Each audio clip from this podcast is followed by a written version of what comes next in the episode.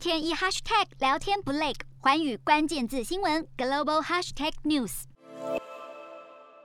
亲像今年的联合国大会，都有真多的国际上的朋友支持台湾参与联合国。台湾若是会使加入联合国，一定会为世界做出更加多的贡献。总统蔡英文日前向各国喊话，台湾重新加入联合国的强烈意愿。不过，二十五号，中国国家主席习近平在入联五十周年纪念会议上，虽然一开头就提到关键的二七五八决议案，但却通篇没有讲到台湾，没有所谓两岸分隔的问题。是谁代表全中国的问题？所以当然，现在中华人民共和国进入联合国五十周年呢，他当然不可可能会去把台湾分开出来谈。这涉及到中华人民共和国取代中华民国的问题，所以他基本上当然不提台湾啊。那事实上不提台湾是一个这个问题所在，所以现在美国也在讨论呃不同意这个二七五八号决议案的一些作为，是因为它解决了中华人民共和国在联合国的代表权问题，但是却没有解决中华民国在台湾两千三百万的代表权问题。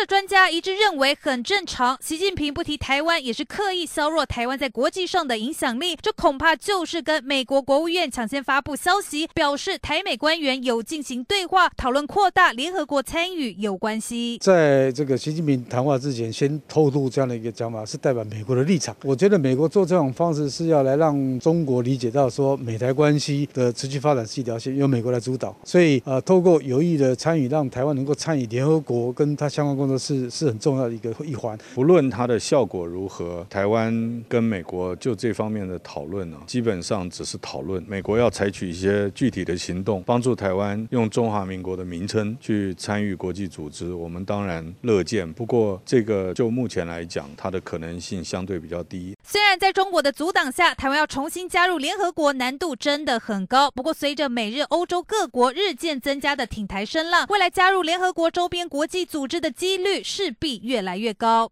瞄准新南向商机，剖析东南亚发展。我是主播叶思敏，每周五晚间九点记得锁定。看见新东协就在环宇新闻 MOD 五零一中加八五凯播二二二及环宇新闻 YouTube 同步首播。